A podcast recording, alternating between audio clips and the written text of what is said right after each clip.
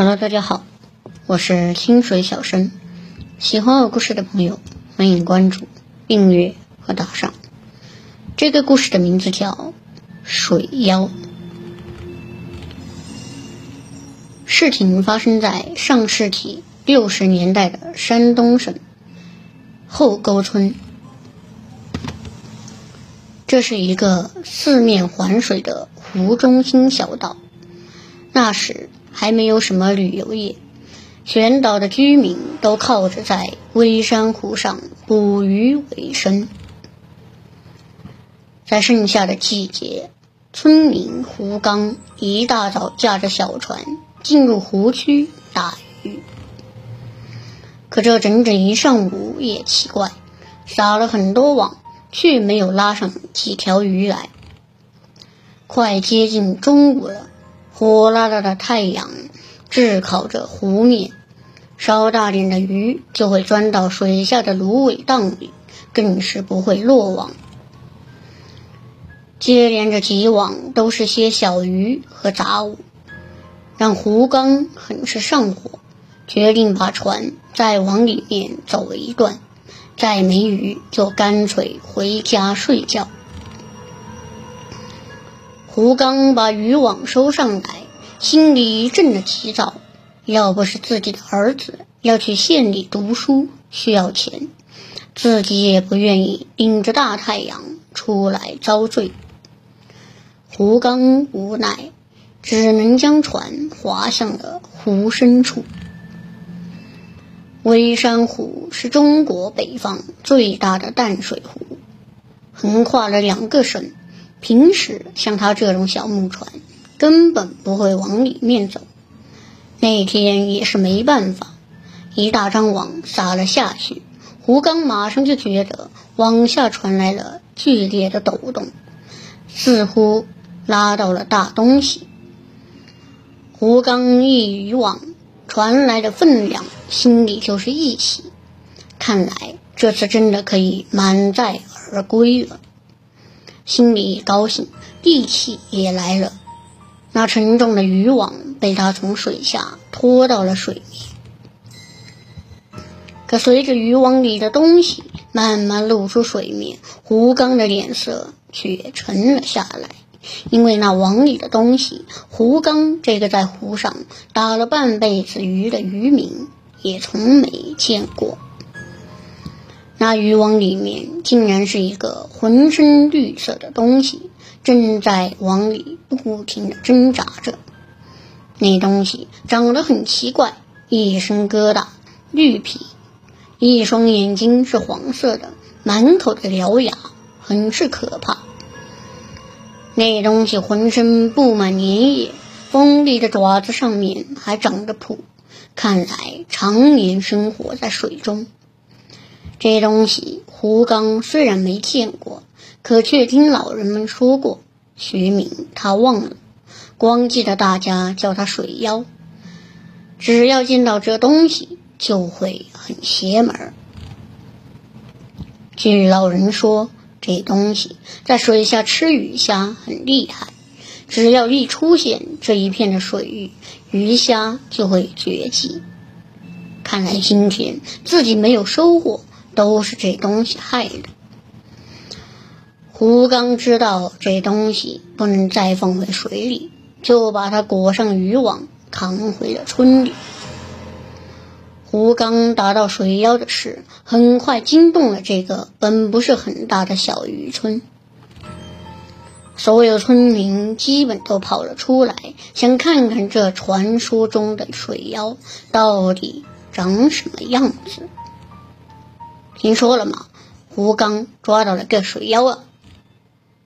真有这东西啊！我还以为我爸骗我呢。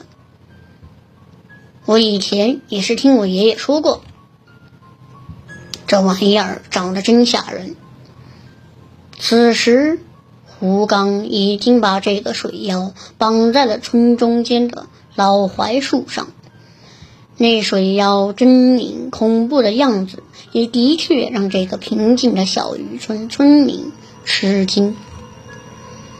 而这时，村里年龄最大的赵老爷子也闻讯赶了过来，他见胡刚正拿着一把刀要宰了这个水妖，吓得赶快拦下了他。哎呀，真的是水妖啊！我小时候见过。慢着，你疯了吗？这东西很邪的，不能杀。这东西要在太阳光下晒上几天，去去妖气啊！而且还不能随便买，否则会倒霉的。赵老爷子说：“这东西自古就有，直接把他杀了会招来横祸，只会按照老人们传下来的方法处理他。”但那办法却有些麻烦。按老人们传下来的，这个东西要在太阳下暴晒七天，等它散尽了力气，才能用石头棺材装好，深深的埋了，而且还要请人前来超度。胡刚本来这一上午被水妖害得没有收获，就憋了一肚子气。哪能听赵老头那么麻烦的去处理这个害人的东西？推开老头就给了那东西一刀。我哪有那闲工夫？当爹一样伺候他，一刀宰了就得了。这一刀扎在了那东西的胳膊上，流出了很多暗红色的液体，好像是那东西的血，而且传出了一阵阵的恶臭。那种恶臭无法用语言来形容，非常的难闻，让人感觉一阵阵的眩晕，似乎有毒。哎呀，真是太臭了！你不听话，这样瞎闹，早晚要遭殃的。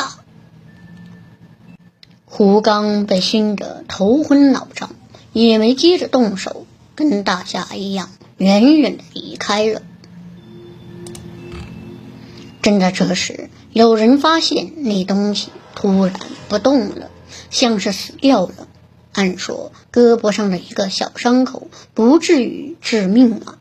你们看，这水妖好像是死了。哎，这东西气性大，是被气死的。赵老爷子想起了老辈人说起的这种东西，气性很大，失去自由后很快就会被活活气死。既然水妖死了，说别的也晚了。赵老爷子就劝说胡刚找个石匠打口石口石头棺材，把它埋了，再烧些纸，尽量别让它缠上。胡刚啊，还是好好把他埋了吧，不然就倒霉了。可再让胡刚这个可恶的东西花钱，又怎么可能？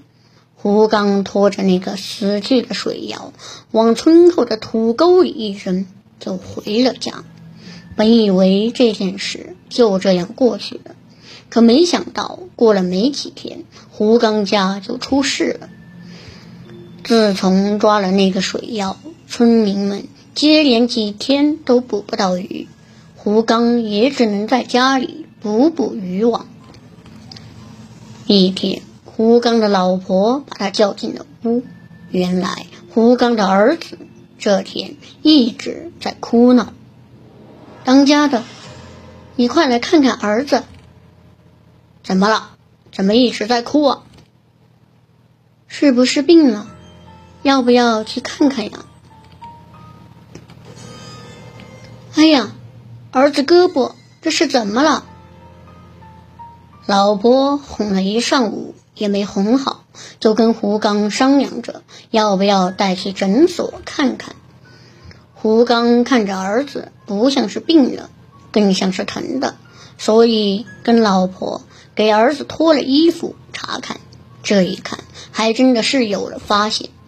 原来在儿子的手臂上，竟然莫名其妙的出现了一处溃烂，那窗口非常的深，几乎快烂到骨头了。夫妻两个看到儿子溃烂的地方，更是一惊。昨晚儿子睡觉的时候，明明还没有，是什么毒疮能在一晚上的时间烂得这么严重？照着这溃烂速度，用不了多久，儿子的命还能保住吗？而且儿子的伤口一阵阵的散发着恶臭，那令人作呕的味道让胡刚想起了前几天的那个水妖。难道真的像赵老头说的那样，这是那个水妖的诅咒？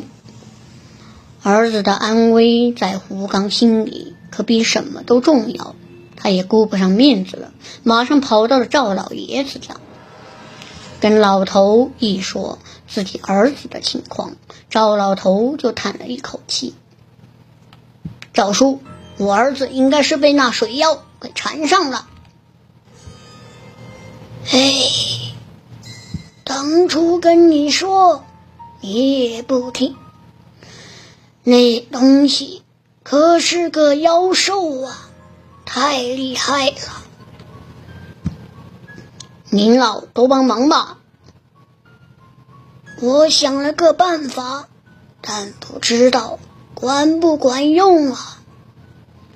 原来据老辈人说，那个水妖是上古的妖兽，叫做长幼，主灾祸。谁要是伤害了他。便会受到他的诅咒，十分的邪门。胡刚一阵的哀求，赵老头仔细回忆了半天，才想起了一个办法，但是否管用，他也不敢保证。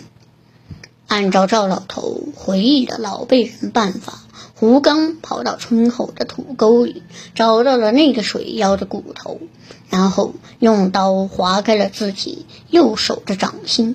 把自己的血滴在了那个东西的头盖骨上，而且要连续第七天。